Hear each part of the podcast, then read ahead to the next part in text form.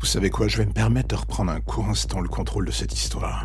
Jusqu'ici, on me nommait le podcasteur dans ces récits. Je trouve ça un peu réducteur. Disons que pour les plus anciens, je vais reprendre le nom qui m'incombe, le narrateur. Est-ce que je brise le quatrième mur sans arrêt en m'adressant à vous ou à quiconque m'écoute, tout en racontant cette histoire? Oui, peut-être. Il y a un petit côté Deadpool qui aurait finalement peut-être accepté de ne pas être un héros. Ou bien, peut-être que si, dans le fond, l'analogie n'est pas si idiote. Anti-héros prêt à utiliser ses talents pour appliquer sa propre notion d'une certaine forme de justice. Cette nuit d'Halloween aura été un bain de sang, un peu comme le reste de mes pérégrinations narratives, on va dire. Je voudrais bien vous dire que je ressens une certaine forme de tristesse face à tout ça, mais la vérité ce serait que non. La mort de ce trop envahissant m'a ouvert les yeux, ou plutôt débloqué un problème.